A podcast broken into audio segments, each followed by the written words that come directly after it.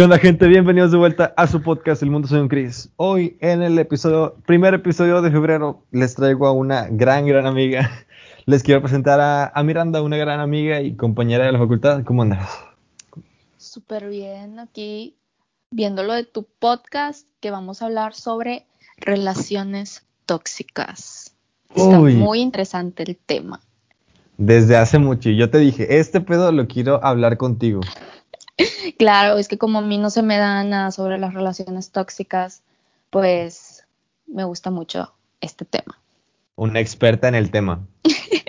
claro, ya sabes, ya sabes que cuando quieras sobre temas de relaciones tóxicas, sobre qué más, amores no correspondidos, todo eso. Amarres, a todo el pedo. Claro que sí, los amarres, maltratos y todo eso problemas psicológicos también es, es como que mi tema, mi top. Tu top.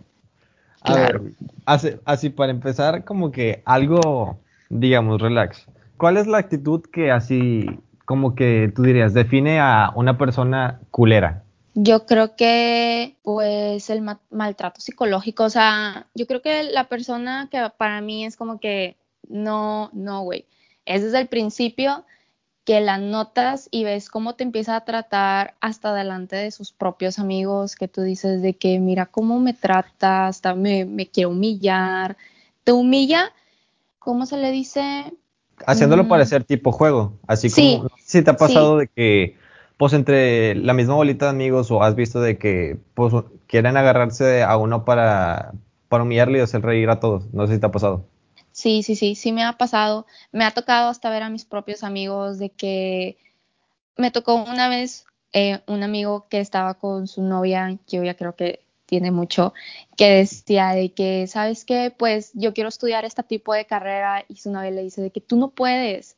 O sea, tú nunca vas a poder. Enfrente de sus amigos y así como de que, wow, o sea, es para que lo alientes. Es como que lo alientes para que pueda con su carrera, porque uno quieras o no, psicológicamente también se hace la idea de que no manches, o sea, no puedo. Me está limitando mucho mi pareja. O sea, ¿sientes eso?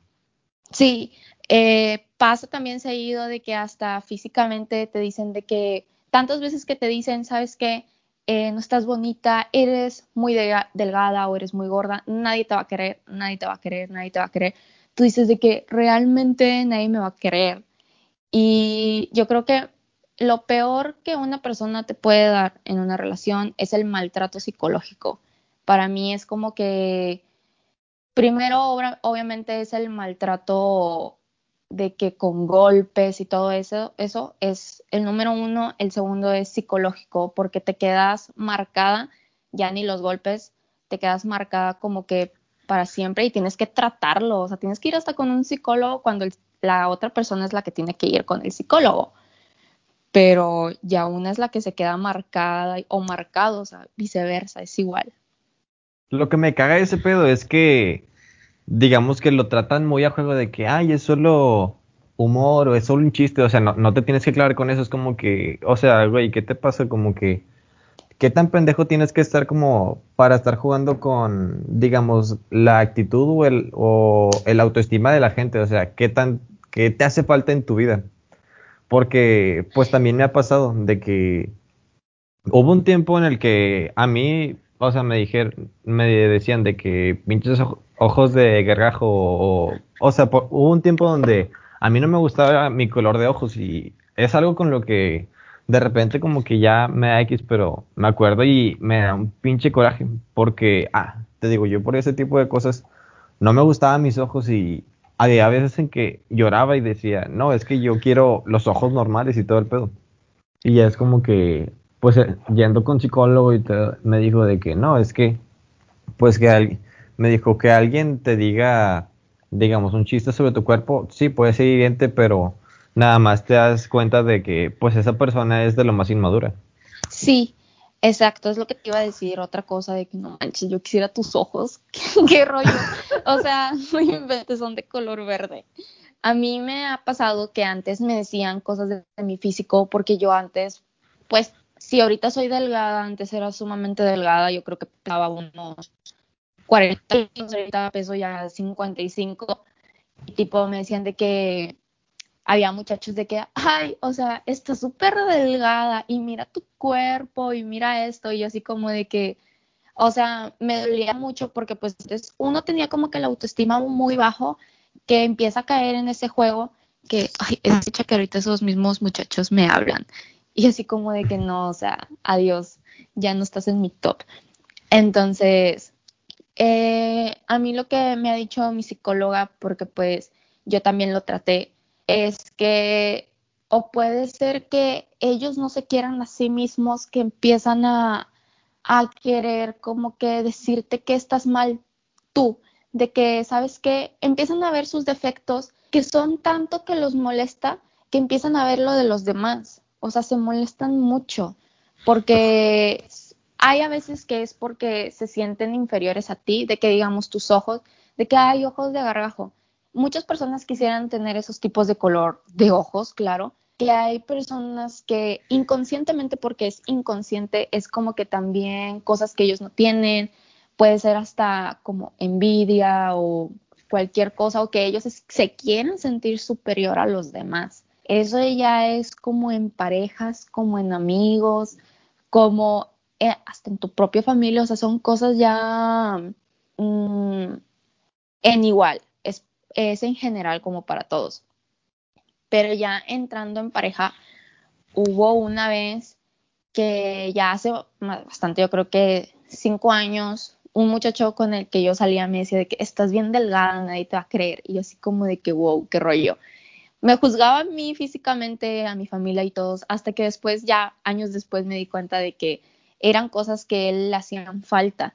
Como me quería sentir me quería a mí hacer sentir menos para él realzarse y sentirse mejor con sí mismo.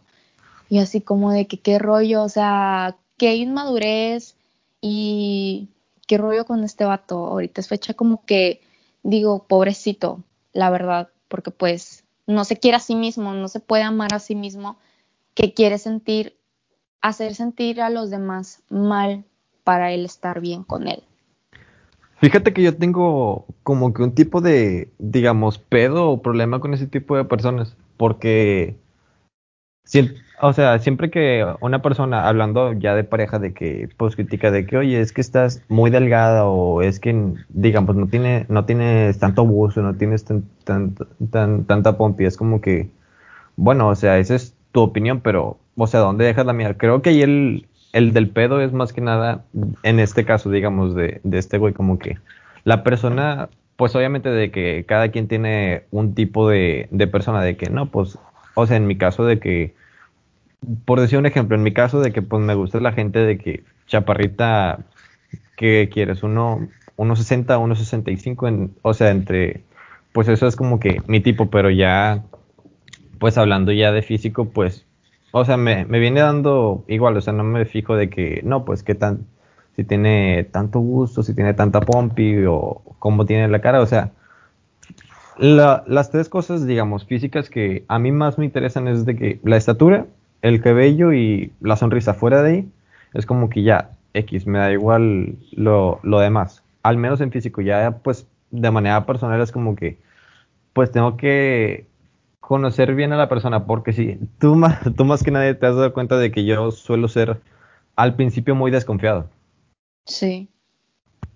Entonces, como que por eso es, eh, digamos, no confío así de, de putos en la gente a menos que pues haya, digamos que cierta conexión como pues contigo y conmigo, de que empezamos y en corto de que pues fue el fin de la conversación de que nos conocimos, digamos, de que íntimamente porque yo te conté cosas y tú, y tú a mí. Creo que eso fue, pues fue lo que hizo que, al menos para mí, se diera una gran amistad. Yo sí, o sea, tipo, me acuerdo cuando empezamos a hablar y era así como que yo estaba en mi punto de que estaba en el piso y tú me ayudaste, me escuchabas y de que no, me siento muy mal y llegabas a la facu y de que no, hombre, vámonos a comer y de que vamos a, a ver qué hacemos. Todo el día estábamos juntos desde la mañana hasta la tarde y hasta te salías de tu clase. O sea, yo creo que tiene que ver mucho la conexión. Yo, sinceramente, he sido de las personas así como que este muchacho se me hace muy guapo o no enamoradiza, pero sí se me hace atractiva la gente, porque si hay muchachos que yo digo de que está súper guapo, eh, pero yo también tengo así como que un gusto que es la gente que sea como de mi estatura o un poquito más alto que yo, pero yo siempre me fijo más en su boca y en sus ojos. Pero hasta ahí, tipo, ya no me fijo en eso. A mí, yo siempre me he fijado más que nada en cómo me tratan.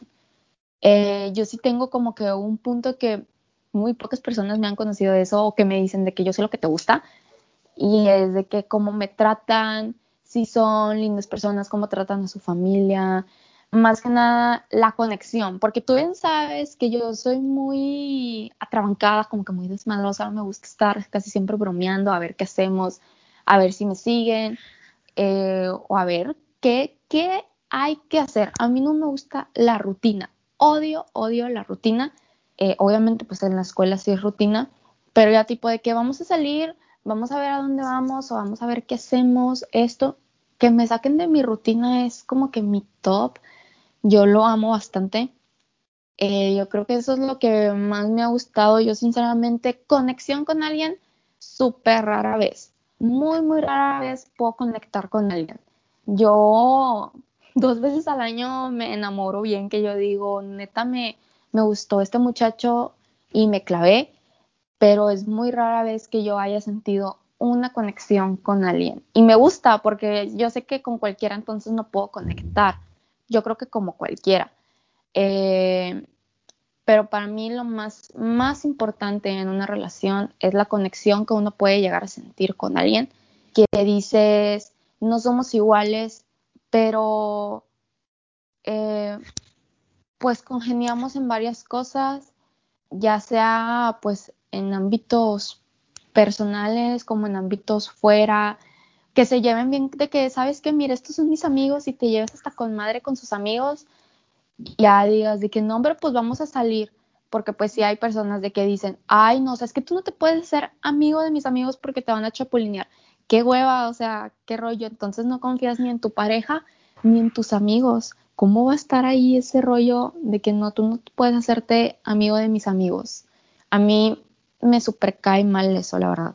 Güey, a mí me caga mucho, o sea, que se use mucho el término de que chapulinear o eh, pues bajarle la novia a alguien, de que nada más como que para dejarlo de que en claro, de que pues para mí el chapulineo es una, una mamada porque nada más de cierta forma demuestra la inmadurez de una persona. Es como que, güey, qué tan importante te pues te tienes que creer como para, digamos, restringirle de cierta forma a alguien que pues salga con tu expareja, porque por lo mismo de, son exes, o sea, ya es como que vale madres lo que pase.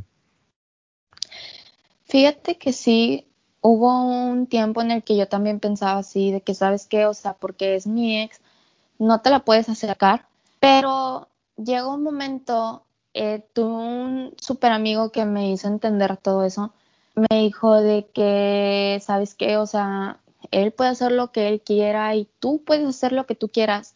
Y después de un tiempo te das cuenta de que es muy cierto.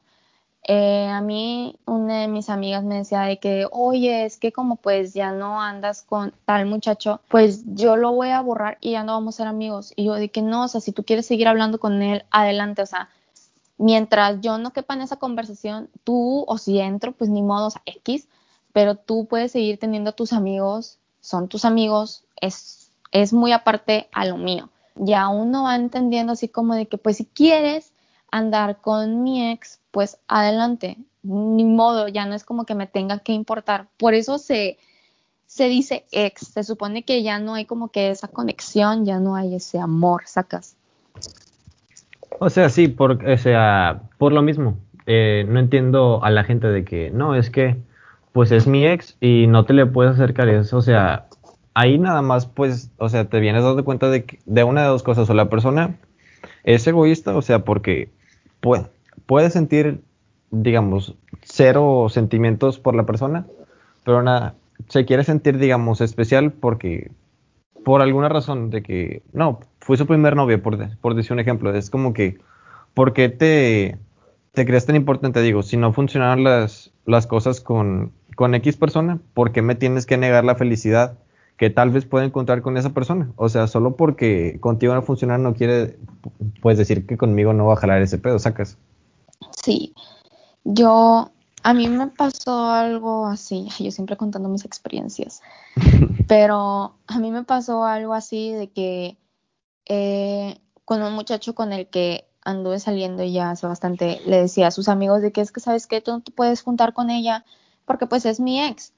Y dice, y yo ya llegó un momento donde me troné y le dije, ¿sabes qué? O sea, pues es, eres su dueño o es tu dueño o él te dice qué escoger, qué ponerte, si él te dice que te avientes, te vas a aventar. O sea, me enojé tanto que le dije hasta como que él se dio cuenta y me dijo, ¿sabes qué? Pues sí es cierto. Y le dijo al muchacho de que, ¿sabes qué? O sea, ella es mi amiga, tú eres mi amigo, es muy aparte, no tiene nada de malo.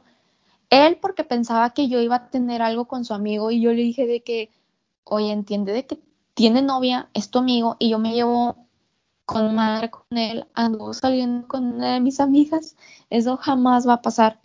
O sea, mi amistad se queda en mi amistad y hasta ahí.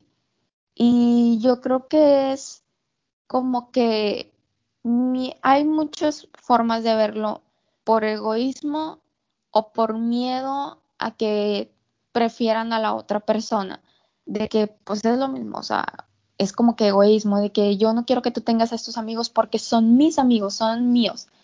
Y realmente nadie es tuyo. O sea, digamos, si yo estuviera saliendo contigo y yo te digo, ay, eres mío, o sea, no te puedes juntar con nadie, eso es simplemente tu cabeza, nunca vas a ser dueño de una persona. Cada quien tiene su esencia y es suyo propio ni siquiera tu papá tiene o tu mamá tiene como que esa autoridad de decir que eres mío, porque eso es totalmente mentira. Aquí cada quien hace lo que uno quiere, cada quien toma sus propias decisiones. Y por lo mismo, o sea, de que pues siempre está el poder de la decisión, digámosle así, que pues en mi caso, cuando yo eh, pues tenía pareja, me, me dijo en una ocasión de que cuando recién iba a entrar a la facultad, de hecho, no, es que pues no quiero que haga, hagas amigas mujeres y yo pues bien sacado de pedo, porque pues, o sea, tú me conoces, ves que yo tengo muy pocos amigos hombres y todo el pedo, que me relaciono mejor con mujeres. Sí. Y pues yo sin sacado de pedo, o sea, le pregunté de que, en buen plan, de que, ¿por qué no quieres que tenga amigas mujeres? Y me dijo, no, es que, pues si tienes amigas mujeres, eh, pues lo de nosotros va a valer madres, porque te vas a venir como que enamorando de otra persona y, o sea, eso se me hace una gran pendejada. ¿Por qué? Porque el que quiere ser infiel lo va a hacer siempre. O sea, vale madres. Exacto. Vale madres que te digan, no, es que estaba pedo y. o lo drogado, lo que sea. El que. desde el momento que piensas en que una persona, digamos, es mejor que tu novia, al menos yo lo considero ya una infidelidad, porque pues es nada más de que entonces si esa persona pues es mejor que que tu novia, como tú lo dices, porque, porque sigues con tu novia, ¿por qué no vas con esa persona? No sé si me di a entender. Sí, yo es lo que apenas iba a decir, de que amigos, esto se los digo en general, hay personas que no se tienen en Facebook, en Insta, en Twitter, en ningún lado, les pueden ser infiel, créanme, 100% confirmado, se los juro. o sea, no se ocupan tener en ningún lado, en realidad no se ocupan ni siquiera hablar en Facebook. Ellos se pueden ver muy aparte o en la facu por fuera, ellos se pueden ver muy aparte y uno nunca se da cuenta.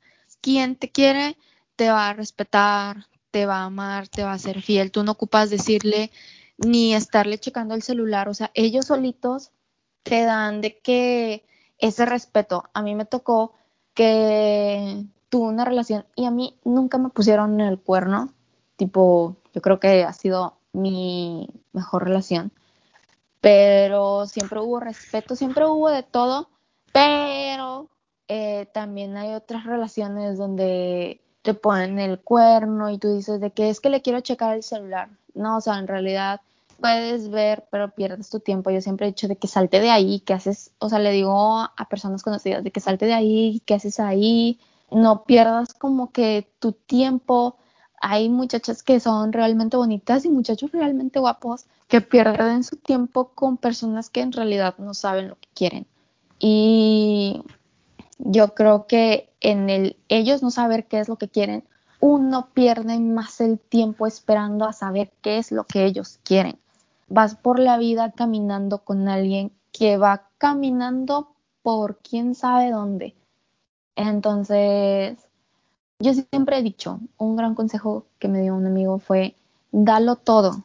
O sea, siempre, si tú quieres a una persona, siempre da todo sin esperar nada, pero no te quedes con las ganas de haber podido haber dado todo. No sé si, si me explico con eso, porque luego llega la persona, tú ya te vas y esa persona se queda con que tú diste todo. Eh, yo siempre he dicho, nunca vas a conocer dos veces a la misma persona. Y hay personas que en realidad te marcan bien bonito, bien bonito que tú dices, ay, esa persona me quiso bastante y no la supe valorar. Y esas son las que duelen más a pesar de que haya pasado mil, mucho tiempo.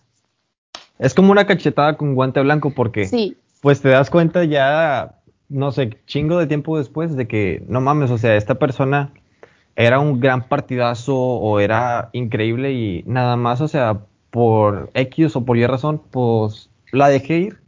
Y o sea, está bien culero eso, o sea, darte cuenta de que, o sea, en su tiempo no valoraste algo y ahora que pues lo tienes, se da la, por, no sé, se pasa el tiempo y pues ves que esa persona o no, perdió totalmente el interés en ti o pues ya tiene una relación y es como que, no, o sea, no puedo meterme si ya, pues si ya tiene algo.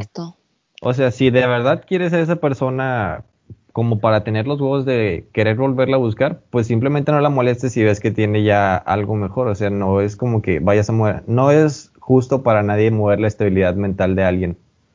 Es lo que le puede un chingo a la gente, te lo digo por experiencia. Sí, pero yo también estoy muy consciente. Hay veces de que ha pasado porque he visto que, digamos, hay una pareja pero esa muchacha o muchacho tienen a su ex y vuelve el ex a buscarla.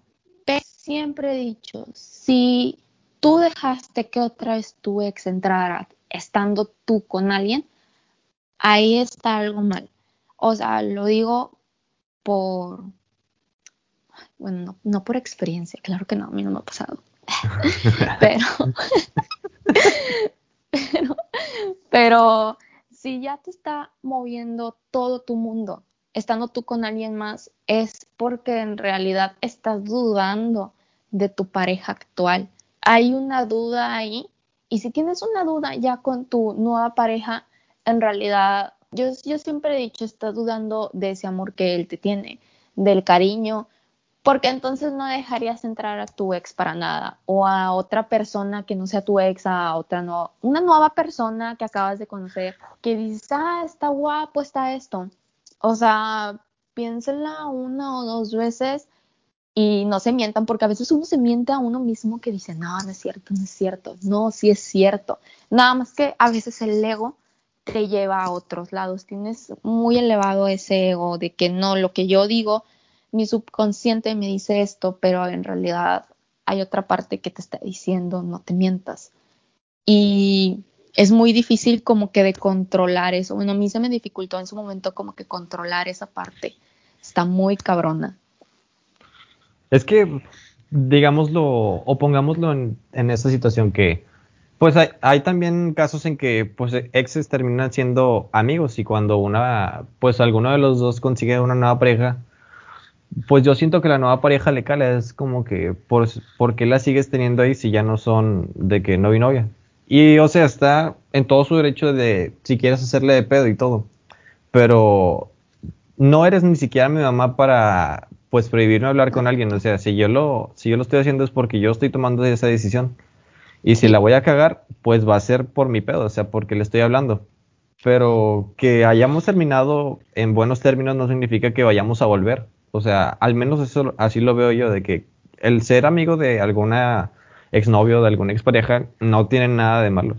Sí, a mí sí me cae muy mal eso de que, tipo, eh, yo salí con alguien y me decía de que es que ¿por qué hablas con tu ex? Y yo de que, bueno, ¿y qué tiene? Me dicen de que no, es que tú no puedes. Y yo, a ver, a ver, o sea, yo siempre he sido como que muy así de que si tú quieres hablar con tu ex, adelante, yo puedo hacer lo que yo quiera, o sea, obviamente con respeto, pero, o sea, yo te voy a respetar, pero no porque hable con una expareja significa que me sigue gustando, que me sigue amando, que vamos a tener algo. O sea, nada que ver. Existe la amistad, que yo no sé si, yo siempre he dicho, no sé si tú no tengas amigos o si tú te lleves muy mal con tu ex o qué pasa o quién te hizo tanto daño, la verdad, como para que pienses que yo, o sea, yo no puedo tener a mis amigos o que sean mis exparejas. Yo me he llevado muy bien con, con, pues yo nada más he tenido un exnovio, pero me he llevado bien con otras personas con las que había estado saliendo y hay otras con las que en realidad no he tenido comunicación, pero en realidad no tiene nada de malo, simplemente es que hay un miedo en esas personas de que tu ex, que su expareja, como que digamos ese término de que te la puede bajar. Ese es el miedo, que te la puedan bajar. Es como que, no sé si se le puede decir baja autoestima o que un miedo. Más que nada yo creo que es el miedo. Sí, es un miedo a que pues sientas que te van a cambiar, digamos, por algo mejor. Sí, sí, sí, sí. Exacto. Entonces, bueno, a mí nunca me ha gustado que me prohíban nada. Absolutamente nada. Ni mi forma de vestir, ni con quién puedo hablar, ni con quién puedo hablar, ni hasta lo más estúpido que se me hace es de que no le puedes dar me encanta a hombres. Y yo de que ya no estamos en prepa o en secundaria, qué, qué oso. O sea, son, mis redes sociales, es mi mundo. O sea, ¿a ti en qué te afecta, güey? Sí, o sea, de que, o sea, tú bien sabes que yo a mis amigos de que, ay, bebé, ay, yo te quiero, yo te amo. Y me dicen de que, pero ¿por qué les hablas así? Y yo de que neta, o sea, hay personas que me han visto o sea, tú bien sabes, yo siempre he convivido en la facu casi que con puro hombre. Yo me llevo mejor con los hombres. Sí, entonces, mil veces, sí. Sí. Entonces, eh, me decían de que es que tú siempre estabas con hombres. Y yo de que, bueno, ¿y qué tiene? Dicen, no, tú no te puedes juntar con ellos. Y yo de que, ay, o sea, ¿sabes qué? Bye. A mí no me gusta que me prohíban ni con quién me puedo juntar, ni con quién puedo hablar, ni cómo me debo de vestir ni nada, o sea, en realidad yo siempre he dicho de que presume lo que lo que tú tienes a tu lado, porque tampoco es un objeto, obviamente, pero si tienes a tu pareja contigo, presúmela de que, ay, mira, o sea, cómo se vistió, qué bonita, y mira, ella es mi novia, o viceversa, de que mira, él es mi novio, porque también, o sea, hay muchachos súper guapos que las mujeres a veces de que no, es que tú no puedes estar así. Y y así como de que qué hueva. Antes yo era así, claro, o sea, no voy a mentir que yo antes era alguien súper tóxica, loca, pero ya renové ya mi cabeza. claro, cambiaste, psicóloga, arreglaste, arreglaste, todo ese pedo gracias a la psicóloga. Que ah, hablando de ese pedo, o sea, necesitamos ya eh, pues que la gente entienda que ir al psicólogo es lo más normal del mundo. Yo siempre he recomendado ir a un psicólogo porque hay cosas, hay papás o hay personas que te dicen, el psicólogo no te sirve de nada, solo gastas dinero con cosas que tú ya sabes, cuando en realidad sí sabes varias cosas, sí entiendes, pero hay problemas que uno no puede resolver solo. Entonces, yo siempre he dicho, la mejor opción es ir a un psicólogo. Hay personas que en realidad por soledad, por depresión, por ansiedad, por miedo a estar solos, eh, yo siempre he dicho, ve al psicólogo. Yo soy fan número uno de ir a los, a los psicólogos. Obviamente no puedes estar de que en psicólogo, en psicólogo, en psicólogo. Tienes. No, porque caes, caes en un, en un tipo de, de, ciclo donde sientes que nadie te entiende, con que encuentres a uno que con el que te sientas cómodo, porque ese es el chiste, en sentirte cómodo al platicar tus problemas. Exacto, es a lo que iba, o sea, tienes que tener hasta conexión con el psicólogo, de que te entienda.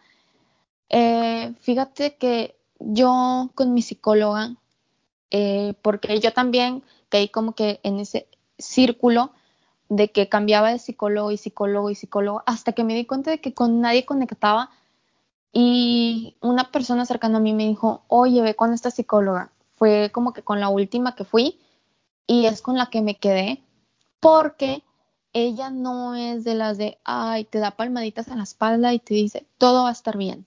No, hombre, o sea, ella es, date cuenta de que tú estás mal, pero los demás también tienen culpa. Pero tú estás mal. Es un putazo de, de la realidad, digámosle. Sí, porque eh, uno a veces dice, porque fíjate, esto pasa mucho en las relaciones, es que, ¿por qué me trata así? ¿Por qué está con otra estando conmigo? ¿Por qué me engaña? Porque, y uno va y se queja con el psicólogo y llora y llora. Y yo hice eso con mi psicóloga y me dice, ¿y no te has preguntado por qué te has dejado que te hagan eso? Y yo, es que él tiene la culpa y por eso. Dice, no, no es cierto. La culpa es tuya por permitir que alguien te trate así. Por solapar las cosas. Exacto. Eso es muy, muy real.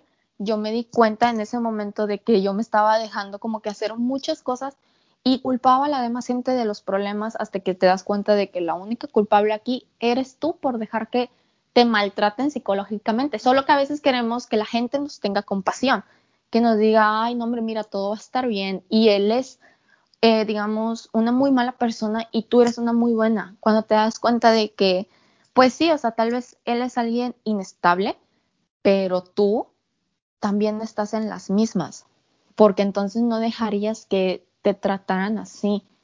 Eh, yo creo que por eso es una de las razones por las que me gusta mucho ir al psicólogo. El psicólogo es algo súper normal, es algo en realidad para tu bien, para tu salud mental.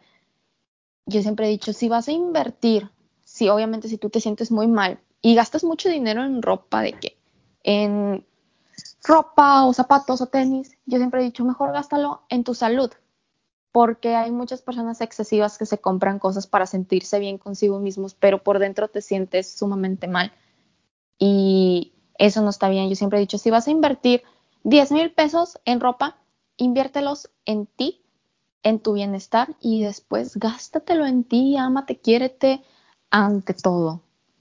Es que lo, lo, bueno del psicólogo, al menos para mí, es que te enseña que no todo el mundo es bueno ni todo el mundo es malo. No, no es como que no hay solo blanco y negro, sino que hay, hay variedad de colores. Te enseña de que tú también obras mal, tú también haces bien. Pero yo sí le critico mucho esto a la gente que dice, no, es que esta persona es mala porque te trató culero. Y es de que, o sea, no, güey, o sea, no porque me haya tratado eh, pues culero significa que es una mala persona. Simplemente fueron las decisiones que tomó, pero no significa que sea mala persona. Date, yo siempre le digo a la gente, eh, puedes conocer mi versión de las cosas y todo, pero también está la versión de la otra persona. Nunca puedes decir quién tiene la razón absoluta porque cada versión, digamos, va a tratar de dar sus argumentos, pero ni, para mí ninguna versión es, es verdad. ¿Por qué? Porque, pues, verdad nada más va a ser absoluta. Quien, hay testigos que pueden ver las cosas y opinan y todo, pero nadie, nadie sabe las cosas más que, pues, la realidad. A mí, yo fíjate que he conocido diferentes personas que yo sí te puedo decir, hay malas personas que en realidad te quieren hacer daño dentro de una relación, a como hay buenas personas que simplemente están perdidas, se sienten perdidas, están como que en su caminito, porque casi siempre será que yo me imagino mucho las cosas, tengo como que mucha imaginación, pero siempre me he imaginado una personita caminando y te vas todo derecho, pero obviamente te topas con cualquier tope o cualquier piedra y unos se quedan tirados y otros se levantan con la misma. Entonces, yo he conocido a personas que son extraordinarias, como he, conocido a personas que en realidad son malas, o sea, hablo de malas de machismo, que golpean, que te tratan mal y que así han ido por su vida. Esas son malas personas que en realidad no deberían como que deberían de estar en la cárcel, no me importa. No, en eso coincido contigo. Yo, he, digamos, no he convivido con ese tipo de personas, pero tengo la anécdota. En una fiesta ya hace tiempo, pues vi que un vato estaba, pues, emborrachando a una chava. Yo me acuerdo que tenía 17 años, casi 18 creo. Y pues el punto fue de que eh, de repente la morra ya estaba mal y el vato eh, la andó ayudando y le decía, y estaba una amiga de esta chava, digo, no la conocía ni el vato tampoco, pero la, la amiga de la chava se trató de arrimarse ahí, para ayudarle y el vato le dijo, no, no, no, yo la cuido, yo estoy con ella. Entonces, pues se le llevó para dentro de, de la casa donde estábamos y en el segundo piso. Y pues la chava se puso a buscar a su amiga, a la que estaba ya tomada y la encontró de que en el cuarto desmayada y este vato de que encima y entonces pues la amiga gritó y todo el pedo. Y pues la mayoría de la gente subimos porque no estaban los papás de, de la dueña de la casa, es una amiga. Entonces subimos y había más vatos y es de que, eh, sálganse, dice este güey, de que estamos en algo y de que pues los demás vatos lo agarraron de que sus mismos amigos y lo empezaron a, a putear ahí en medio de todos de que, pues qué chingados te pasa. O sea, es algo que yo digo, nunca, eh, nunca voy a convivir con ese tipo de personas. Por eso yo no soy de amigos hombres. Por eso yo son seleccionados los amigos hombres que tengo, porque es un miedo, digamos, constante de que, ¿qué pasa si soy el amigo de un agresor y yo no me doy cuenta? Yo he visto, yo fíjate que tú bien sabes, tú conoces la historia que yo tuve, pero eh, esa persona que a mí me hizo y me deshizo mi vida, de mis 15 a mis 18 años, eh, hay veces que veo que comparten sus propios amigos de que yo nunca conviviría con un agresor. Y yo así como de que, oye, el día que a mí tu amigo me hizo miles de cosas, no fuiste ni para detenerlo ni para defenderme. O sea, en realidad él solo se quedaba viendo y se reía. Y yo así como de que eh, he visto que tienen novias, he visto que tienen hermanas, que tienen a sus mamás. Y digo, neta, o sea, ellos simplemente hay veces que lo, que yo siento que lo hacen como por, porque es como que la tendencia la tendencia en ese momento. Por ser el machito de que, pues digamos, ¿quién se acuesta con más gente? Pues yo lo veo más como que, no sé cómo decirlo, o sea, lo veo como que quieren llamar la atención de que si a ti te pasa algo, yo te defiendo. En realidad hay muchos hombres que no te defienden. Yo tengo miles de amigos que, porque saben que esa persona, pues, está ahí mismo en la misma carrera, me dicen de que yo, si algo te pasa, eh, yo voy a estar ahí para meterme. Eh, y, yo, yo los tomo en cuenta porque yo sé quiénes son capaces de defenderme si ven que algo me, me pudieran hacer. Y, y he conocido también a otras personas que brillan, o sea, que por más que estén perdidos, brillan y brillan y brillan, simplemente que no saben cómo transmitir ese brillo. Hace poco yo le dije a una personita de que tú estuviste perdido por mucho tiempo, pero tú brillas, o sea, siempre haces, siempre has sido una buena persona que solo es saber cómo transmitir eso. Simplemente es entenderte a ti mismo. Si tú no te entiendes a ti mismo, en realidad hay veces que no vas a poder entender a los demás por más que uno intente. A mí me llegó a pasar, no significa, porque una vez que mi psicóloga me, me dijo, no porque a ti te pase o tú tengas los mismos, o ¿cómo se dice? O tu amiga haya pasado por lo mismo, significa que el dolor es igual. Cada quien tiene como que su duelo o ese pequeño dolor o la tristeza o hasta el llanto diferente. Todos somos sumamente diferentes, pero hay unos que en realidad sí son súper malas personas que para mí deberían de que estar metidos en la cárcel porque en realidad no vale la pena que hagan sufrir a más personas. Hay mujeres también igual de que son son menos las mujeres que son, ¿cómo se les dice? Como que abusan. Son que violentan a su pareja, sí. Sí, sí, porque sí he, sí he conocido a una que otra mujer, pero yo creo que una o dos que golpean a sus novios de que, ay, o sea, está muy de Rosa de Guadalupe pero he conocido a más hombres que, que son de, de golpear a las mujeres y yo sinceramente soy de las que si algo te llega a hacer, yo por lo menos a mí no me importa, yo sí me meto y soy capaz de golpearlo con tal de que la suelte. Yo sí me, he metido a hablarles, más que nada más, no a golpearlos, pero si yo viera que a una amiga o a cualquier mujer le hicieran algo, yo sí me meto. No me interesaría quién fuera, ni la razón por la que lo estaría haciendo. No, nunca me ha gustado como que eso, y más porque eh, cuando uno lo vive ya es más diferente, se ve diferente las cosas. Entonces, sí, o sea, he conocido buenas personas como he conocido malas. Y no sé, yo siempre he dicho que si estás perdido o te sientes perdido y no sabes qué hacer, lo mejor que puedes hacer es ir con un psicólogo. Tus amigos siempre te van a apoyar, pero siempre es mejor buscar a alguien profesional siempre. Definitivamente, porque pasa. Y esto lo vi a lo largo, bueno, lo he visto a lo largo de la pandemia, de que pues me, tocó ver que amigos, conocidos, eh, por X o Y razón, terminaron con su pareja y uno de los dos de que pues estaba muy triste y todo, y lo veías de, pues triste de que en redes llorando en historias o, eso. Y pues no sé si en ese tipo de ocasiones te sientes más empático que nunca, como que tratas de entender el dolor de la persona. Y al menos desde, bueno, en mi caso, yo siempre, eh, siempre que trato de, pues, ayudar, no, digamos, no soy experto ni nada de eso, al contrario, o sea, simplemente digo mi perspectiva de las cosas, trato de darle un apoyo y, pues, a ti te ha tocado que cuando tú has estado triste y yo, yo no soy de abandonar a, la gente. No, no se me hace buen pedo, eh, porque cuando te sientes abandonado es cuando te vas hundiendo más y más en tu propio pozo. Entonces, entonces, a lo largo de, pues como te digo, de, esta pandemia vi gente y yo les dije, mira, si te puedo recomendar que hagas algo es que si te sientes mal, háblalo con tu familia y ya si de plano no te ayuda, tienes que ir al, con un psicólogo que va a ser algo que de verdad me vas a agradecer.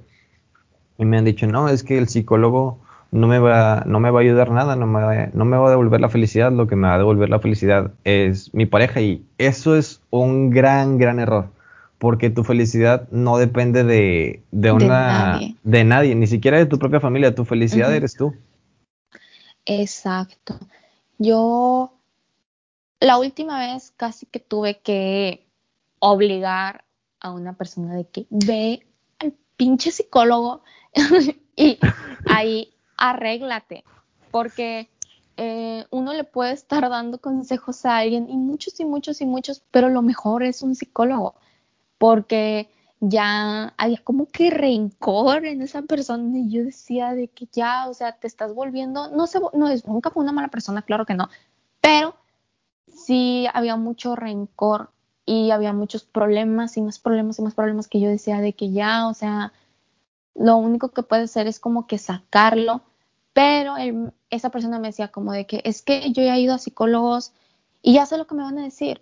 Y yo sí, pero es que si tú no quieres hacer un cambio, el psicólogo no te va a cambiar si tú no haces como quien dice los consejos que él te dice de que mira, tú lo que debes de hacer pues puede ser esto o puede ser lo otro.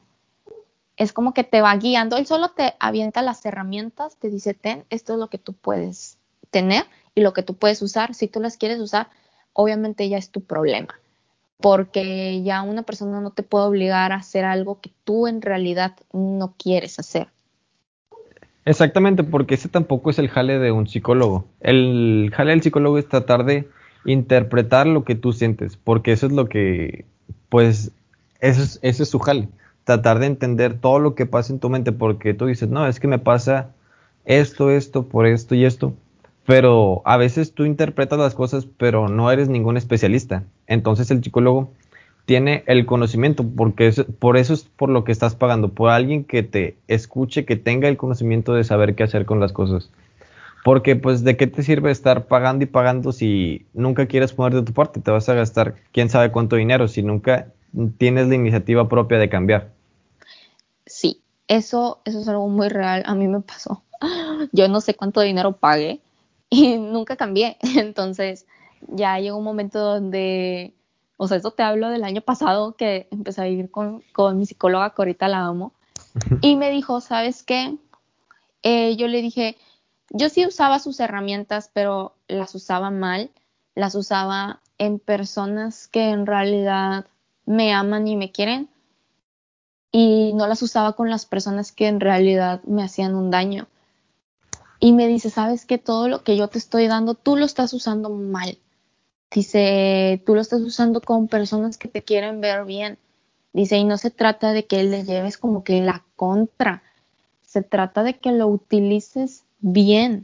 Y así como de que me di cuenta de eso, me di cuenta de eso hace como un mes, porque pues tú sabes cómo era, yo antes era de que súper inmadura, llegué a tener yo también la sensación de que, ay, mi felicidad es una persona, hasta que dices de que no, hombre, claro que no, mi felicidad soy yo, ya es cuando te das cuenta de que vas cambiando y, y tu amor propio es, si tú tienes amor propio, te amas lo suficiente, nadie te va a poder hacer nada, nadie te va a poder tocar. Por más que lo intenten y te den cachetadas y te digan, ¿sabes qué, güey? Tú no vas a poder con esto. Tú dices, ah, chinga, sí, sí, yo puedo. O sea, yo puedo, aunque tú me digas que no, aunque todo el mundo esté contra mí, yo puedo. Eh, hay... ah, prosigue, prosigue. Ah, ah, hubo una vez con un muchacho de FARC, me dijo, tú no vas a poder con Chori. En realidad creo que tú viste esa encuesta en mi... Sí, sí, sí lo vi. Estaba bien cagado cuando lo vi. o sea, es como que... tú, o sea, ¿quién chingados te crees? O sea, nada más juzgas por la apariencia de que quién puede y quién no. O sea, es como que...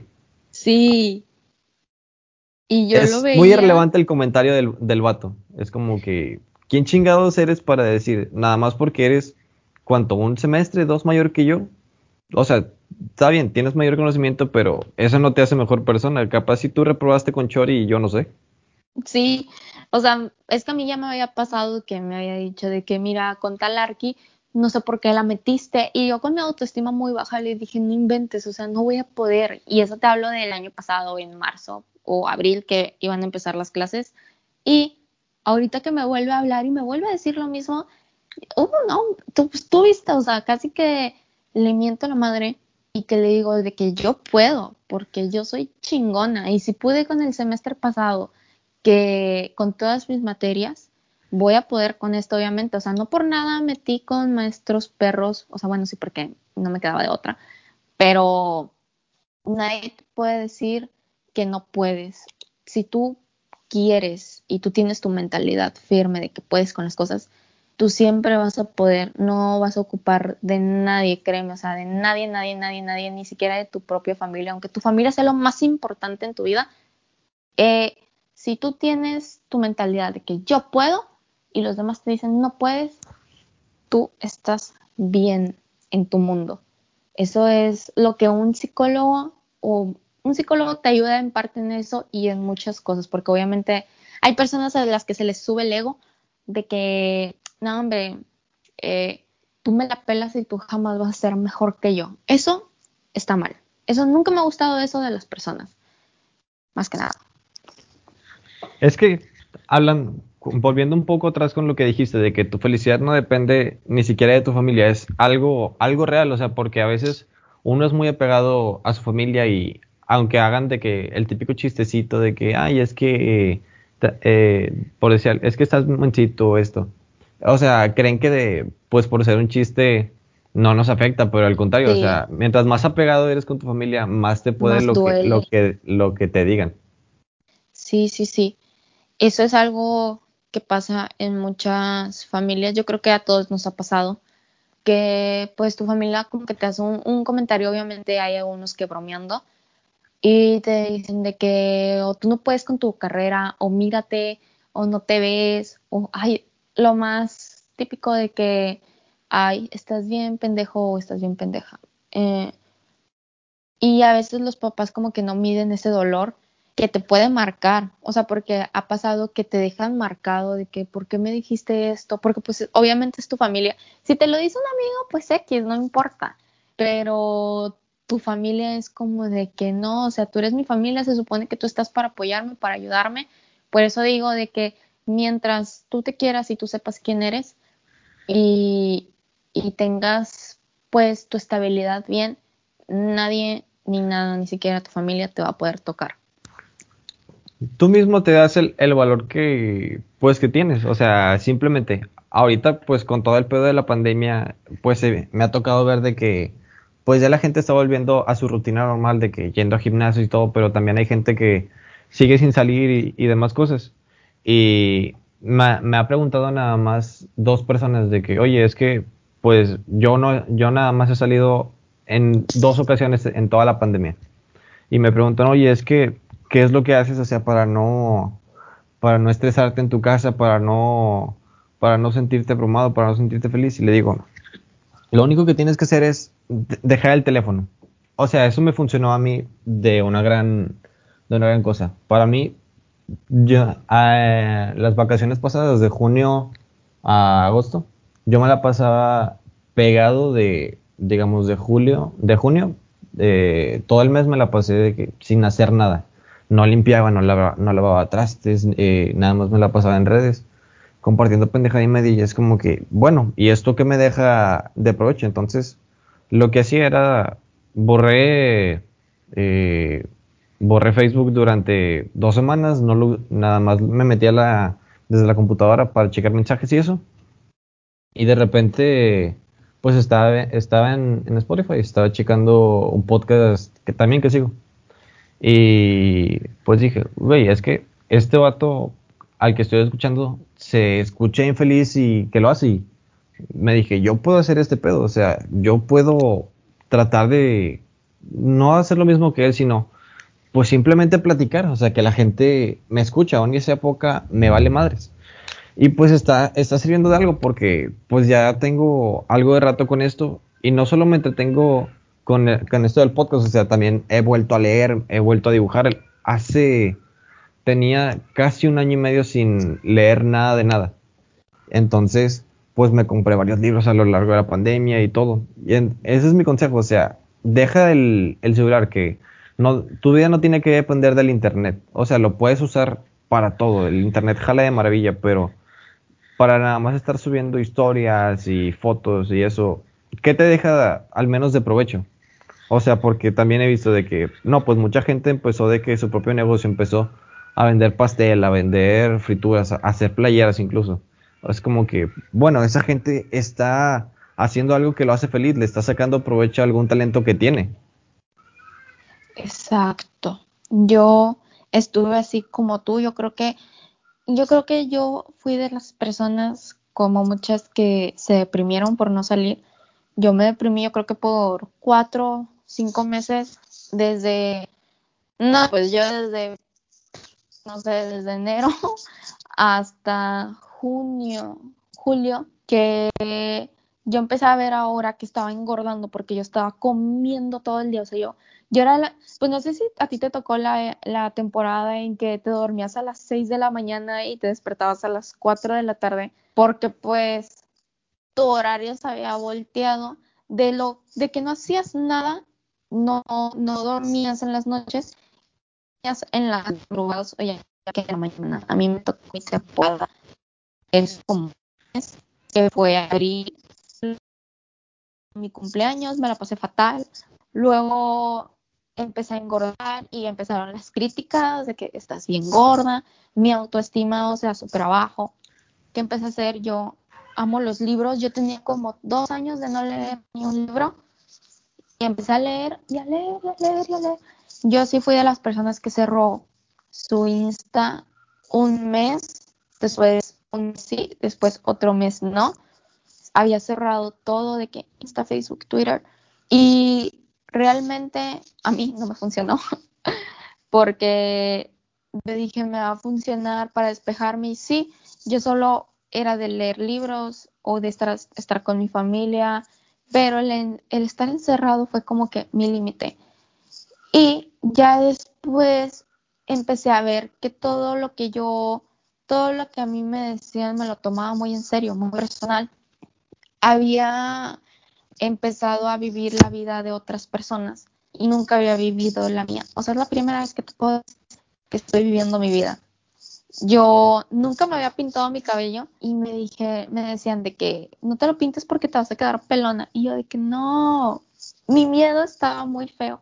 O que no uses esta ropa, o de que no esto, o de que, no sé, hasta de cómo me maquillaba. Y, y dije de que, no, empecé a trabajar, me echaban miedo de trabajar y ahorita es día que yo no puedo dejar de trabajar. A mí me gusta en lo que trabajo y obviamente hay veces como que uno se truena, pero empecé a hacer cambios sin, sin pensar en lo que los demás fueran a opinar sobre mí. Entonces, yo creo que eso es lo que más me ha gustado. He conocido a gente muy buena fuera de, mis amigos, porque pues tengo a mis amigos, los quiero bastante, pero he conocido a más gente, he salido un poquito más de, de eso, casi siempre estoy en mi trabajo. Y yo creo que lo que más me gustó de mi año pasado es que aprendí bastante, o sea, me di cuenta de realidades, como hace rato que me estabas diciendo de que una persona no te hace feliz. Yo me di cuenta de eso. Hubo un mes en donde dije, esta persona no depende de mi felicidad, ni él debería depender. O sea, ¿cómo decirte? O sea, él no debe de pensar que yo soy su felicidad, ni yo debo de pensar que él es la mía. Hasta que llegó mi límite y yo desde ahí estoy sumamente bien. O sea, yo creo que fue como que el año donde muchas personas se dieron cuenta de chingo de cosas. El COVID estuvo horrible, pero aprendimos como quiera. Estando encerrados, uno aprende a quién sí y a quién no. Es que tienes mucha razón en ese tipo de cosas, o sea, que la gente siempre dice, no, es que no, no hagas esto porque no te queda, no hagas aquello porque tampoco. Eso es algo de que la gente para mí, eso está mal, o sea, estás negando una nueva experiencia y ¿quién se niega a una nueva experiencia? Pongámoslo de esta forma, o sea, si te dicen de que te ofrezco por decir un ejemplo, un viaje a, Disneyland. O sea, ¿quién, ¿quién le va a decir que no a un viaje a Disneyland siendo que no lo conoce? Nadie. O sea, y la gente te va a decir, no, es que es muy caro, es esto y lo otro. Y es tema de pura envidia. Es pura envidia ese tipo de cosas. O sea, de que la gente que te está diciendo constantemente no, simplemente es porque te tiene envidia. Y para mí, o sea, te pueden decir, es que te tengo envidia de la buena y eso para mí no, no existe tal cosa como envidia de, la buena, porque envidia de la buena, quieras o no, es desearle un mal a la persona de cierta, de cierta forma. No sé tú qué opines. Sí, o sea, para mí lo único que existe es envidia de la mala. Eh, yo, yo siempre, hace el año pasado te dije que ahorita me di cuenta de quiénes sí, quiénes no, quiénes no, hasta de amigos que yo creía amigos. Y hay una palabra, o no, no es una palabra, perdón, es una frase que dice, hay personas que te quieren ver bien, pero nunca mejor que ellos. Y tuve muchas, más que nada, amigas que yo las veía y les decía, bueno, es que ¿por qué esto? ¿Por qué el otro? Y me llegué a enojar, a pelear hasta que me di cuenta. Y mucha gente me decía, güey, es envidia. Y me decían, yo ya me había dado cuenta desde hace bastante y te lo decía, pero tú nunca me escuchabas. Entonces, obviamente yo no, llegó un momento donde fui una persona muy rencorosa, porque sí fui rencorosa, pero ahorita ya es como que X, ¿para qué le voy a tener odio a una persona? Pero dejé ese rencor y es fecha de que hablo con esas personas, pero sabes, siempre es de lejitos, es envidia. Aquí no existe como que ay, no, hombre, qué envidia de que sí porque eres mi amiga. No, güey, hay personas que se sienten feliz por tus logros, es felicidad, no es envidia, o sea, no, no hay que como que... No hay que confundir las cosas tampoco. Sí, exacto, es felicidad. O sea, es más que nada que una persona se siente orgullosa de ti. Sí. Se siente orgullosa de ti, no es que, ay, es que siento celos de que tú, no, de que tú lo hayas logrado y no yo. O sea, lo puedes lograr, lo puedes intentar. Exacto. O sea, estás en todo tu, estás en todo tu, tu apogeo. Hay una, hay una frase de, un director de cine que me gusta, es Guillermo del Toro, que él decía, bueno, lo dijo hace poco en una, en una entrevista que decía, cuando yo, cuando yo tenía 20 años sentía que mi vida ya había acabado. O sea, yo sentía que ya no iba a hacer nada, no tenía ni trabajo, ni tenía estabilidad. Y mírenme ahora. O sea, el vato ahorita tiene, quién sabe, cincuenta y tantos años, gana un chingo, tiene películas buenísimas y es más que nada las ganas que le pones a lo que haces. O sea, lo que sea que te gusta, dale por ese lado. O sea, si quieres hacer uñas, si quieres maquillar gente, si quieres hacer música, dale, o sea, lo que te haga feliz es lo que te va a llenar, porque lo que te llena es tu felicidad, nada más tienes que encontrar eso, es todo lo que tienes que hacer.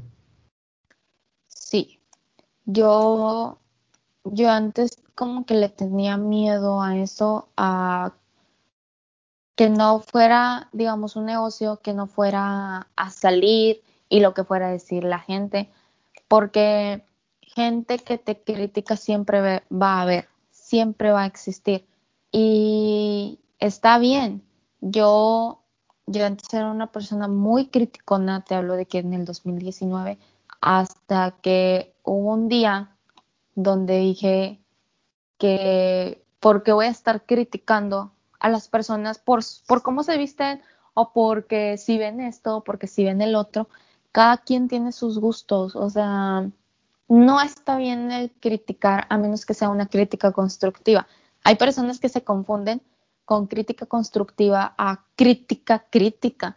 De que nombre, güey, yo te digo esto bien, te salió bien culero. Eso no es una crítica constructiva, güey. Estás criticando a una persona y estás hiriéndola y estás haciendo que tenga miedo a volverlo a intentar. Eso está mal. Y hay personas de que... Estás haciendo menos el trabajo que, está, que hizo. Sí. Y bueno, a mí me ha pasado que me han hecho eso y ya no lo vuelvo a intentar por miedo a lo que vayan a decir. Ahorita pues ya X me vale madre. Pero eh, hay otras personas que te dicen, güey, mira, te salió bien, pero puedes mejorar esto, puedes mejorar lo otro. Esas son críticas constructivas. No, no se trata siempre de criticar a las personas o porque si es flaco, porque si es gordito, porque si esto, porque si el otro. No, o sea, eso no te hace mejor persona, sinceramente. Eso te hace ver también tus defectos hacia ti o lo que tus defectos, tu envidia o algo tienes que por eso te pasas criticando lo que la demás gente hace. Yo cuando fui con mi psicóloga, yo le estaba dice y dice de las personas que me molestaba y les decía, ¿por qué hacen esto? O sea, me cae muy mal que hagan esto, esto, esto, esto.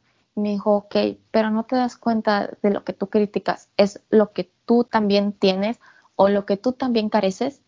Y yo, sí es cierto. O sea, me di cuenta y yo dije de que no mames, qué oso, qué vergüenza. O sea, la verdad es que sí me dio pena porque, sí, o sea, sí era muy criticona. Entonces, ya después me di cuenta que había personas que a mí me criticaban y hubo a una persona que dije, no te das cuenta de que lo que a mí me estás criticando es lo que tú careces. Y obviamente se quedó así como de que, no, hombre, no es cierto, pinche morro envidiosa o no sé, X. No, se me hace como que lo mejor ser una persona que critica, ¿sabes? Pues a mí se me hace, eh, me, me, parecen como que las típicas personas, yo les llamo chingaquedito porque es la persona que aparenta ser tu amigo y todo, pero nada más te quiere ver mal, como tú lo decías. Hay gente que te quiere ver bien, pero no mejor que ellos. Eso es lo que yo le critico mucho a la gente en, en cuanto, bueno, si es tu amigo se supone que te debería de importar, o sea, no, no, ¿qué significa tanto para ti que una persona tenga mejor éxito que tú? Simplemente porque, pues, no lo lograste y eso, o sea, yo creo mucho en la, en la probabilidad, yo no creo nada del destino y eso, simplemente creo que en las decisiones eh, que tomas. Simplemente la persona que tuvo triunfo en, en cualquier cosa es porque estaba en, el lugar correcto, en la hora correcta. Simplemente son decisiones que uno toma. Por ejemplo, bien pude yo haber decidido no estudiar arquitectura, igual que tú. Yo, yo pude haberme escogido eh, yo quería estudiar leyes, era mi segunda opción. Y la tercera era psicología. ¿Quién sabe qué hubiera sido de mí? ¿Qué podría ser ahorita? Entonces ahí es como que el poder de la decisión que tienes tú. Todo lo que tú representas es lo que tú eres en el futuro. Tus decisiones son las que te van a marcar a ti y también a la gente que te rodea. Sí.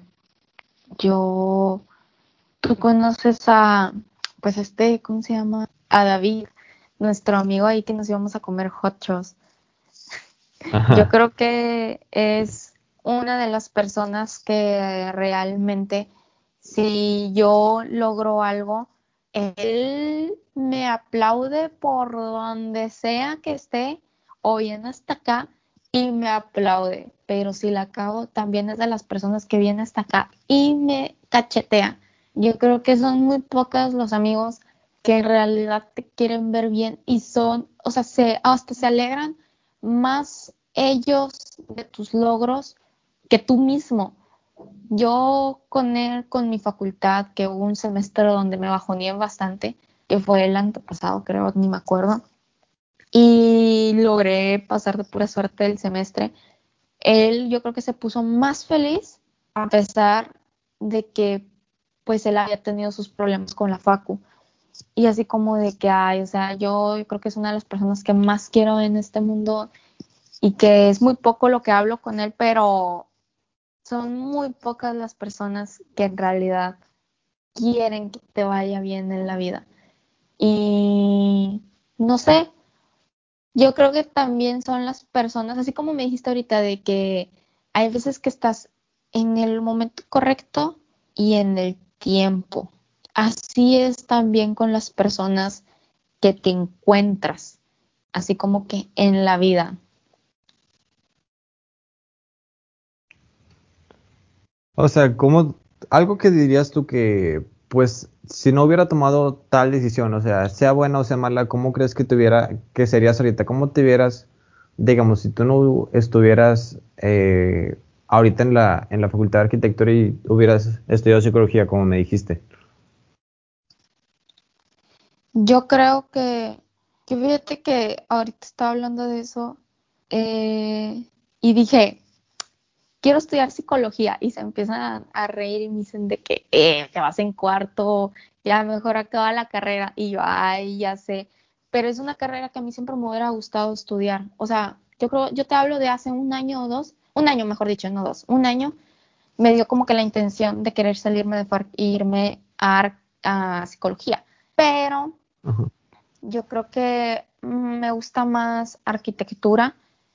Eh, y yo no sé qué, qué, hubiera pasado, sinceramente, pero yo soy feliz donde estoy y con las personas que estoy.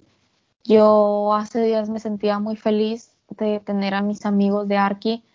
Yo decía de que yo los quiero bastante, los aprecio, los adoro, porque a pesar de mis pleitos con ellos, yo creo que son mis, mis únicos amigos que yo puedo considerar, son mis amigos, en verdad. O sea, son mis amigos. Y yo, ahora sí que yo ya no me siento como que en ese limbo de que, ay, hubiera preferido esto que esto. No, yo me siento completamente bien en donde estoy, con quien estoy y con las personas que me rodean. Eh, pero yo creo que hace mucho, yo creo nunca me he arrepentido de haber pasado por algo, hasta de mi peor experiencia te puedo decir que no me he arrepentido de haberla pasado porque si no, no sería quien soy ahorita. Ahorita yo creo que hablo de, de mi expareja cuando tenía 15. Gracias a él, yo siempre le he agradecido a él, aunque haya sido muy mala persona, Siempre he agradecido que me haya tocado él porque aprendí a valorarme un poco más y a saber que siempre hay, que nunca terminas de conocer a las personas, más que nada. Por más que tú digas, yo conozco a esta persona, realmente nunca la terminas de conocer. Nosotros creemos conocerlas, pero no. Entonces con él fue como de que, pues, más allá de lo bonito que hubo, tres experiencias o cuatro, eh, él me hizo quererme, valorarme y no dejarme de nadie, de nadie. Yo soy de las personas que aunque, digamos, aunque me empujen, empujen, y tú bien lo sabes, aunque me toquen, me empujen, yo soy, o sea, ¿qué te pasa? A mí no me vas a estar haciendo esto, no lo permito, no nada, o sea, yo hay veces, hay veces que me dicen, ay, güey, qué exagerada. No, güey, o sea, yo jamás voy a permitir que un hombre me empuje o me pegue aunque sea de broma, porque no se debe hacer, o bueno, yo por lo menos no lo permito, nunca me ha gustado, nunca me he arrepentido de haber estado o de haber pasado algo por más malo que haya sido, porque quieras o no, aprendes de eso. Es que sí, en general, todo lo, lo malo, lo bueno que te puede pasar, eh, es un aprendizaje. Yo tengo mucho la, la, creencia que mucha gente no comparte conmigo, de que para mí vas a, siempre va a ser mejor que pases por cosas malas que buenas, porque poniéndolo así de, de ejemplo, de que aprendes más de un, un, digamos, un 7 que un 10, o sea, que está, o sea, está chido sacar un 10 en la escuela y todo lo que quieras, ser felicitado, pero ¿Qué aprendiste en cambio de un 7? Es de que no, o sea, tengo que echarle más ganas, tengo que estudiar, tengo que hacer esto, tengo que hacer lo otro. Y del 7 pasas, si quieres, al 8 o al 9 y alcanzas el 10, pero ya sabes cuánto te costó llegar a, eso. O sea, siempre, siempre hay un punto de, aprendizaje, que es lo que yo siempre le critico mucho a los, a los maestros de, de la escuela en general, de que nunca, nunca se saben explicar, nunca saben enseñar bien que, ok, te, enseñan a, a, trabajar las cosas, pero ¿por qué no impartir una materia que te enseñe a ser buena persona? Que al, a mi parecer a mucha gente le serviría de ayuda. Aunque fuera de relleno la materia y nadie la quisiera meter, creo que sería una buena opción, no solo para pues, la universidad de nosotros, sino en general. O sea, que todos tengan, no sé, una, una materia de que cómo tratar a la gente con respeto, por decir. Yo creo que eso sería como una materia como si fuera de psicología. Fíjate que tengo amigas que están, digamos, en el TECMI o en la UR y tienen esas materias, o sea, como que superación personal y, y a mí me mandaban de que videos llorando y de que mira, güey, mi materia y yo de que, güey, ¿cuál es esa materia? Y no recuerdo muy bien, pero es como si fuera superación personal y está muy padre, o sea, yo la verdad sí la metería, aunque fuera de relleno y aunque diga que, hueva, ya si me toca, me toca. Pero hay personas que en realidad son muy buenos en lo que estudian. He conocido personas que son, gente son buenísimos en arqui, pero el gran problema que, que varios de ellos tienen es que piensan que nadie los va a poder superar en nada que, mira, yo soy el chingón de aquí. Y así como de que, güey, o sea, no se trata de que tú te creas mejor que los demás, porque eso habla mucho de ti, habla mucho de tu persona. Eh, a mí mi mamá siempre me había dicho de que si, por ejemplo, los tenis, si tú los llevas sucios, eso habla mucho de tu persona, de tu higiene. Es así de las personas. Si tú te sientes superior a los demás y que nadie te va a poder ganar o que tú eres el mejor de todos, eso no te hace brillar. A como he conocido a personas son excelentes en lo que estudian y yo les aplaudo bastante porque también son de las personas que te quieren ver a ti bien y se toman el tiempo de ayudarte y de que, oye, ¿sabes qué? Vamos a la Alfonsina y yo te voy a ayudar. No, güey, es que no quiero yo te voy a ayudar aunque no quieras. Eh, yo he conocido como cinco o seis personas que, hombre, yo los adoro, porque en realidad, lejos de ser muy buenos estudiantes, son muy buenas personas. Y esas personas son las que llegan lejos, más que nada por su personalidad, por ser ellos, por transmitir también esa buena vibra, porque no sé si te ha pasado que estás con gente y sientes, bueno, yo sí, siento como que una mala vibra y digo de que no, o sea, capaz sí me equivoco, pero hay personas que en realidad sí tienen esa mala vibra. Y yo la he sentido y digo de que sabes que esta persona no más, ¿no? Y yo sí me alejo, o sea, a mí no me gusta tener como que a gente mal vibrosa a mi lado porque eh, hay gente que te la pega y hay otros que en realidad, pues es como cuando te dicen de que dime con quién te juntas y te diré qué careces. Eso es totalmente mentira. Mm, ¿Quién es chingón? Es chingón. Por más que tú te juntes con personas que, digamos, reprueban todas, todas de primera, eso no habla nada de ti. O sea, tú puedes tener los amigos desmadre, súper inteligentes, los amigos súper inteligentes que salen, que no sabes cómo le haces para salir porque salen todos los días, pero hacen sus tareas. dices de que, ¿cómo le haces? O sea, yo no podría. Eh, eso a ti tampoco te define como persona. Eso es algo que yo siempre, siempre he dicho. Pero hay otros que sí se dejan como que influenciar por, por otras personas, ¿sabes? Sí, o sea, como tú dices, ningún amigo va, digamos, te puedes juntar con, si quieres, el, un drogadicto y lo que quieras. El chiste es que no le aprendas lo malo, sino lo bueno. Exacto. Sí, yo, yo antes decía de que, ay, güey, qué horror tener amigos marihuanos. Hasta que em, empecé a tener así a mis amigos y son bien chidos, son bien buena onda, no porque ellos fumen o hagan o deshagan o hagan sus cosas significa que son malas personas.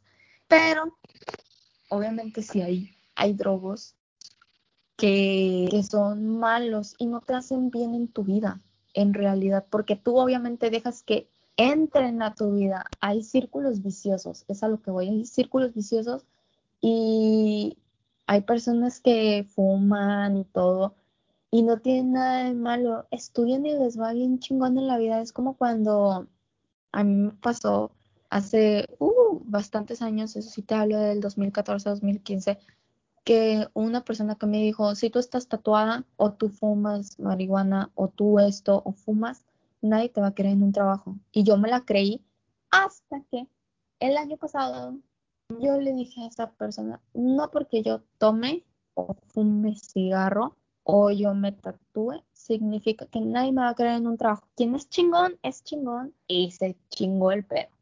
¿Quién es chingón, a final de cuentas, en un trabajo les vale madre, o sea, tu vida personal, o sea, con que sepas hacer un buen jale y, y sea suficiente, es lo que, es lo que, o sea, les importa.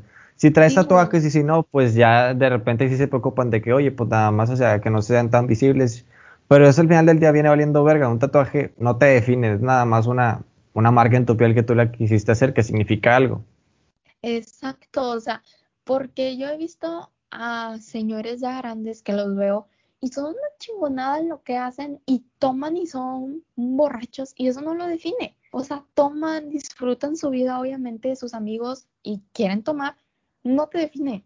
Si tú eres chingón, eres chingón y en cualquier lado te van a querer porque eres chingón y porque dicen de que, ay, es que, ¿qué va a decir de ti la gente?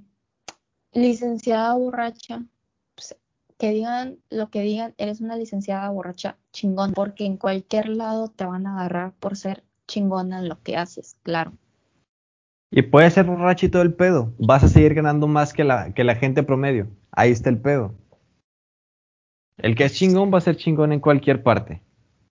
Exacto, yo siempre he dicho eso, de que a mí no me gusta como que juzguen porque tú tomas o porque tú fumas o por X cosa, eso no te va a definir en tu persona. Si tú eres una buena persona, tú fumas lo que tú quieras y porque yo tengo a, mis, a mis amigos y yo los amo a pesar de eso, yo, hombre, yo los adoro y no los define como personas, simplemente ellos están viviendo como que su etapa o están viviendo su vida o simplemente les gusta y no tienen Son nada sus de gustos, malo. o sea, no, no somos nadie para criticar, simplemente. Exacto, sí, exacto.